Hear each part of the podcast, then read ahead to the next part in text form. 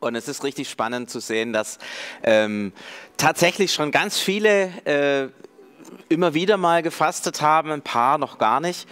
Und wir haben uns entschlossen, jetzt hier als äh, CVM und OA euch einzuladen zu einer Fasten- und Gebetswoche. Und ähm, damit ihr gut vorbereitet auch in diese Fastenwoche starten kann, ist das Thema der Predigt heute, wie was ist eigentlich Fasten, wie gehen wir mit Fasten um, was, ähm, was ist es eigentlich genau. Ähm, dazu einige an Informationen und eine herzliche Einladung auch dann am Ende der Predigt ähm, auch mitzumachen, in dieser Woche tatsächlich auch zu fasten, zu beten, die Zeit zu nutzen. Wir leben ja in richtig schwierigen Zeiten gerade. Und deswegen glaube ich, ist es gut zu beten und zu fasten. Ähm, ja, und warum und wieso, dazu soll es in der Predigt gehen. Ich selber habe Theologie studiert ähm, und muss ganz ehrlich sagen, in der ganzen Zeit meines Studiums ist mir das Thema Fasten eigentlich nie vorgekommen. Ich habe äh, nie was drüber gelesen, nie was drüber gehört und auch keiner unserer Dozenten hat da großartig äh, drüber geredet. Das heißt, er hat nicht großartig drüber geredet, sondern eigentlich gar nicht drüber geredet. Und als es jetzt darum ging, in diese Fastenwoche hineinzugehen, habe ich gemerkt, oh, ich muss erstmal mich ähm, kundig machen, was ist eigentlich in einer guten Weise Fasten und was ist eigentlich die Geschichte, die hinter der Fastenbewegung eigentlich steckt. Jesus selber war davon ausgegangen, dass wir Menschen äh, oder dass wir Christen ganz äh, selbstverständlich fasten. In der Bergpredigt zum Beispiel, da hat er geschrieben, naja, wenn ihr fastet, dann und so weiter. Er ging total selbstverständlich davon aus, dass seine Nachfolger, seine Jünger fasten. Das war für ihn total logisch. Und auch, ähm, als er mal angesprochen wurde auf das Fasten, weil seine Jünger gerade nicht gefastet haben, ähm, hat er ähm, ein paar Sätze dazu gesagt und die könnt ihr jetzt gleich mitlesen äh, aus Matthäus 9, Vers 14 und 15. Danach kamen die Jünger von Johannes zu Jesus und fragten, warum fasten wir und die Pharisäer so oft, aber deine Jünger nicht? Jesus antwortete ihnen, sollen die Hochzeitsgäste etwa trauern, solange der Bräutigam bei ihnen ist? Und jetzt wird es spannend, aber es wird eine Zeit kommen, nämlich letztlich die Zeit, in der wir jetzt drinstehen, aber es wird eine Zeit kommen, da werden der Bräutigam aus ihrer Mitte gerissen, dann werden sie fasten. Also Jesus geht auch davon aus, dass nicht nur die Jünger damals selbstverständlich gefastet haben, sondern für die Zeit, wo Jesus nicht mehr da ist, also für unsere Zeit jetzt, geht Jesus davon aus, dass wir fasten werden. Also ähm, wenn man schaut, was, was Jesus über das Fasten sagt, ist eigentlich verwunderlich, dass wir so wenig fasten. Ich habe mal so ein bisschen in die alte Kirche geguckt, eine alte Kirchenordnung aus dem ersten Jahrhundert, die, die Dache, äh, die schreibt ganz einfach, dass wir Christen fasten sollen, nämlich am vierten Tag und am Rüsttag, nämlich am Mittwoch und am Freitag. Viele kennen das ja, am Freitag isst man Fisch. Äh, das ist der Trick, um sozusagen das Fasten auszuhebeln. Dann darf man kein Fleisch essen, dann isst man halt Fisch Ganz ehrlich, ich mag Fisch mehr als Fleisch, von dem her ist für mich das ganz okay. Aber eigentlich war der Gedanke, nicht Fisch zu essen, sondern tatsächlich am Freitag und zusätzlich noch am Mittwoch zwei Tage zu fasten. Und es war so, dass tatsächlich in der alten Kirche diese beiden Fastentage für alle Christen galten. Das war eine ganz große Selbstverständlichkeit. Im Laufe der Kirchengeschichte ist dann dieses Thema Fasten immer schwieriger geworden und ähm, vor allem dann im Mittelalter ähm, hat das Fasten eine ganz andere Note bekommen, als es ursprünglich hatte und ist dadurch sehr stark in Verruf gekommen. Deswegen hat evangelische Kirche und Fasten immer so ein bisschen gesagt, nee, eigentlich brauchen wir das nicht und eigentlich wollen wir das nicht. Was waren so die, die, die Fehler, die sich eingeschlichen haben? Der erste Fehler war, dass man tatsächlich geglaubt hat, man kann Gott durch Fasten manipulieren. Und das ist tatsächlich nicht der Fall. Wir, wir können Gott nichts geben oder nichts schenken, was Gott nicht hätte. Wenn wir irgendwas machen oder nicht machen, dann, dann, dann erwarten wir vielleicht, dass Gott darauf reagiert, aber das ist nicht so. Ähm, wir können Gott nicht manipulieren. Es ist kein äh, Werk, mit dem wir etwas im Himmel erkaufen könnten oder in dem wir irgendwie ähm, ja, wir machen was und dann findet es Gott ganz toll und dann schenkt er uns was. So dieses Kaugummiautomat denken, ja, ich schmeiß mein Fasten rein und Gott gibt mir dann äh, den Kaugummi oder was auch immer. Das, das hat sich eingeschlichen in, im Laufe der Kirchengeschichte und Martin Luther hat erkannt, nee, das, das ist Fasten nicht, das ist sogar gefährlich so zu denken, das vermittelt uns ein, ein ganz falsches Gottesbild und deswegen war da so eine etwas eine Distanz zum Fasten.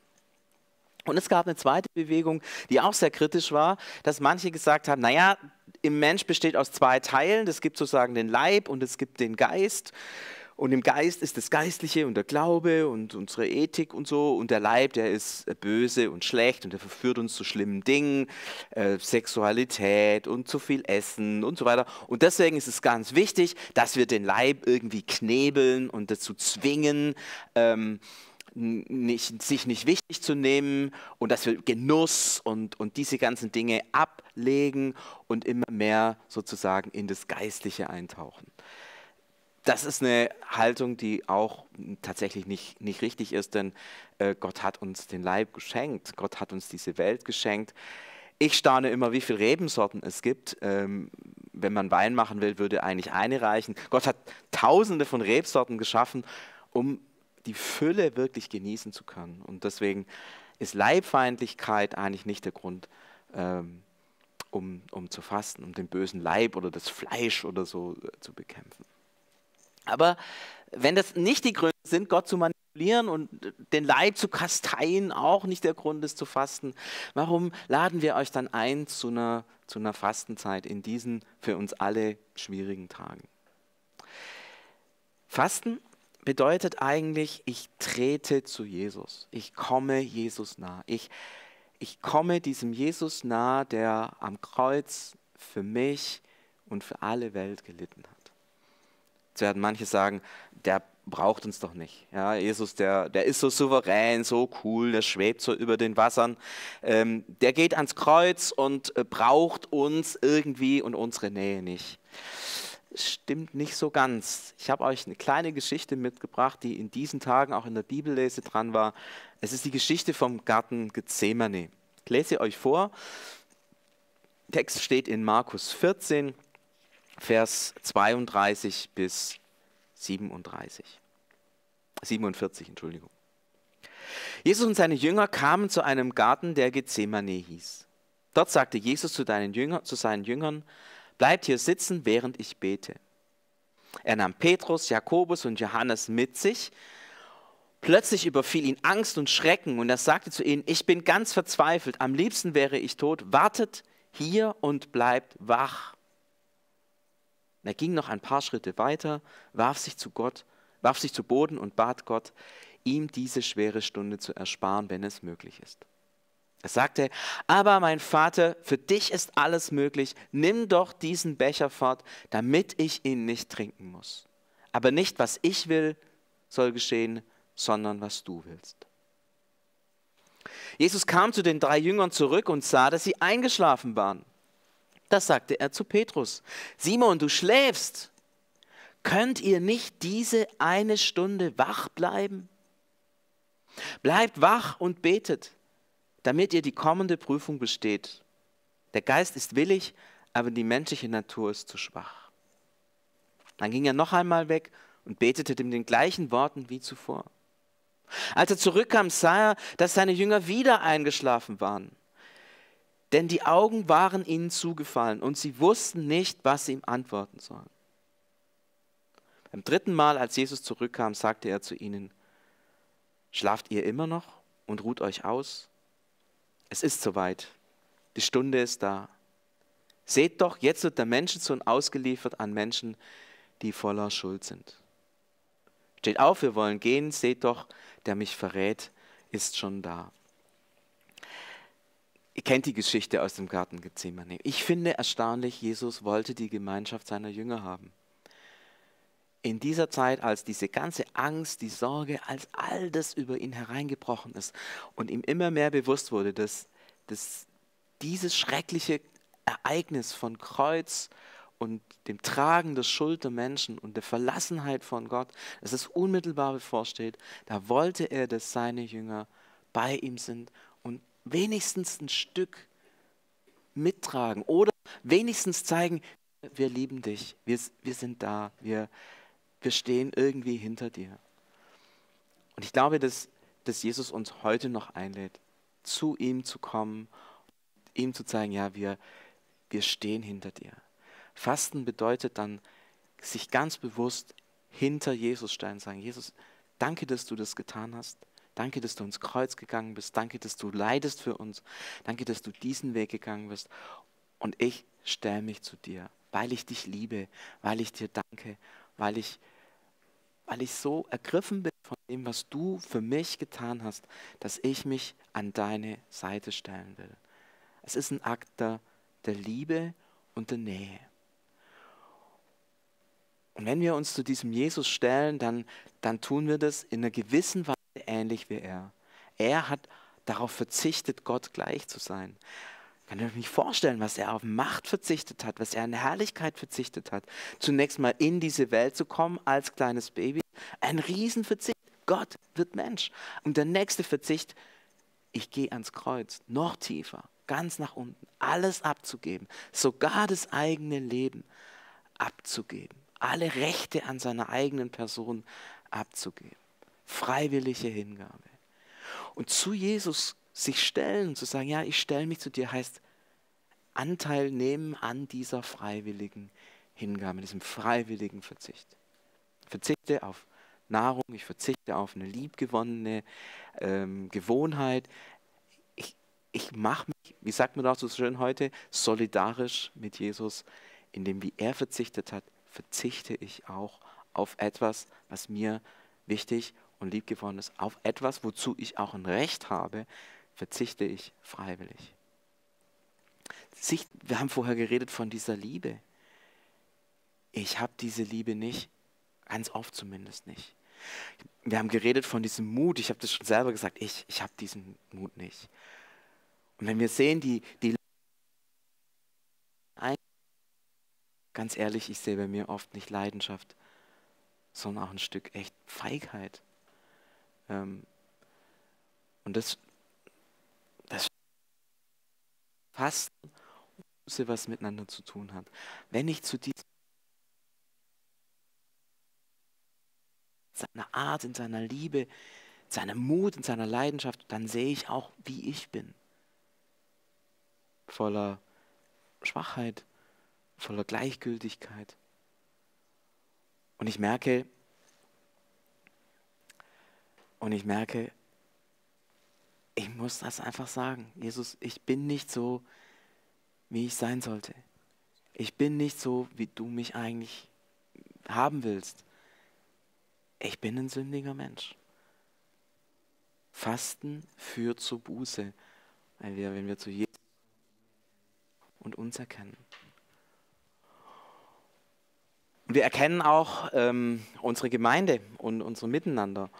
Und der Julius gibt mir jetzt ein Mikro, dass ich besser zu verstehen bin. Ich hoffe, es funktioniert jetzt besser. Wir erkennen, ja, ich habe vorher gesagt, wir, wir sehen seine Liebe, seinen Mut, seine Leidenschaft und dann erkennen wir, wie wir vielleicht auch sein sollten als Gemeinde, als Gemeinschaft, wo unser Mut, unsere Leidenschaft vielleicht gar nicht so sehr für die Menschen schlägt, sondern für uns selber, wo wir vielleicht gar nicht so sind, wie Jesus das haben wollte, wo wir gar nicht so jemand sind, und so eine Gemeinschaft sind, die, die an dem dran ist, was Jesus wirklich auf dem Herzen hatte für uns und äh, für unseren Auftrag, den wir als TVM, den wir als offener Abend, den wir vielleicht sogar als Kirche im Ganzen haben. Wenn wir Jesus sehen, sehen wir unsere Fehler und Schwächen und wir sehen aber auch das, wo CVM, offener Abend, vielleicht Kirche insgesamt Fehler und Schwächen hat, wo wir nachlässig sind in der Leidenschaft und in der Liebe für die Menschen. Und das ist auch ein Grund, Buße zu tun, umzukehren und zu sagen, Jesus, wir wollen es besser machen, wenn wir sehen, wie du bist. Wir wollen von dir lernen, unseren persönlichen Charakter und den Charakter auch unserer Gemeinschaft, den Charakter der Kirche wirklich bitten, dass du ihn veränderst. Und ich komme zu einem letzten Punkt, wenn wir so nah bei Jesus sind und seine Leidenschaft und seine Liebe sehen, das sehen wir in besonderer Weise auch die Menschen. Jesus sieht jeden Menschen. Ich denke, das ist jetzt gerade in dieser Corona-Krise unglaublich stark. Zu wissen, dass er jeden sieht. Er sieht die, die in Trauer sind. Er sieht die, die in Angst sind. Er sieht die, die jetzt auch unendlich Stress haben. Er sind die, die in Sorgen um ihr Leben sind. Er erkennt jeden Menschen und weiß, was in einem Menschen vorgeht. Natürlich sieht er die Stärken und die Schönheit eines Menschen, er sieht die Schwäche, er sieht das Leid, er sieht die Trauer, er sieht die Schuld. All das sieht Jesus von jedem Menschen. Und wenn er das sieht, reagiert er mit Liebe. Er, er liebt jeden. Er sagt, ja, du bist mein Kind. Für dich bin ich gestorben. Meine ganze Liebe gilt dir. Und wenn wir so nah bei Jesus sind, dann lernen wir mit seinen Augen die Menschen zu sehen. Wir lernen sie in ihrer Trauer, in ihrem Schmerz, in ihrer Schuld zu sehen, so wie sie sind. Und wir können sie lieben. Wir, wir stehen für sie ein. Wir beten für sie. Wir, wir kämpfen für sie. Wir stehen an ihrer Seite. Wir, wir helfen. Fasten heißt, ich stelle mich ganz zu Jesus und lerne, wie er ist. Und von seinem Blick aus lerne ich die Menschen zu sehen. Und darum trete ich für sie ein und bete für sie mit aller Kraft und Leidenschaft, die ich habe. Ich helfe, wo ich kann. Ich wende mich den Menschen zu und, und sehe jeden so, wie er ist, in seiner, in seiner Eigenart und so, wie er geliebt ist, als ein geliebtes Kind Gottes. Fasten führt uns zu Jesus, lässt uns erkennen, wer wir sind, lässt uns unsere Schuld sehen, führt uns aber auch dahin, die anderen Menschen zu sehen, für sie mit Leidenschaft zu beten und für sie einzustehen. Und zu so einer Woche wollen wir euch einladen, eine Woche nah an Jesus zu sein, zu ihm zu treten, freiwillig zu verzichten und zu sagen, Jesus, wir stehen an deiner Seite. Wir wollen, dass du uns prägst. Wir wollen, dass du uns einen Blick gibst für die Menschen. Und wir wollen den Menschen dienen, so wie wir es können. Wie kann so eine Fastenzeit aussehen? Vielleicht jetzt ein paar Sätze zu dem, wie das ganz praktisch werden kann. Der klassische, der klassisch, das klassische Fasten der Christen war tatsächlich einen Tag, wir haben es vorher gelesen, Mittwoch und Freitag, auf Nahrung zu verzichten. Man kann diese Zeit anders legen, auf bestimmte andere Tage. Man kann eine ganze Woche fasten, auch davon wird uns in der Bibel berichtet. Ähm, da geht es um Nahrung fasten, aber also alle Nahrung. Man kann auch teilweise Nahrung fasten. Meine Tochter hat vor letztes Jahr, glaube ich, Süßigkeiten gefastet. Das ist ihr ganz schön schwer gefallen, aber sie hat es geschafft. Ich bin ein bisschen stolz da auf meine Tochter. Ich bin da, glaube ich, nicht so, nicht so hart im Nehmen. Aber man kann auch auf bestimmte Nahrungsmittel oder vielleicht sogar Genussmittel äh, verzichten und fasten. Man kann auch bestimmte Gewohnheiten zur Seite legen. Also jetzt zum Beispiel wäre Netflix-Fasten ein ganz herausforderndes Thema für manche in dieser Zeit, wo wir weniger zu tun haben und vielleicht auch weniger soziale Kontakte haben. Aber man kann auch was Positives tun, indem ich Gott Zeit gebe, indem ich für andere Menschen da bin, mich auf andere Menschen einlasse, vielleicht mehr in der Bibel lese, auch da mit Gott Zeit schenken, sozusagen von meiner Zeit etwas weggeben. Oder ich kann auch spenden, also von meinen Möglichkeiten, Ressourcen, die mir zur Verfügung stehen, was Gott geben und sagen, ich verzichte freiwillig darauf.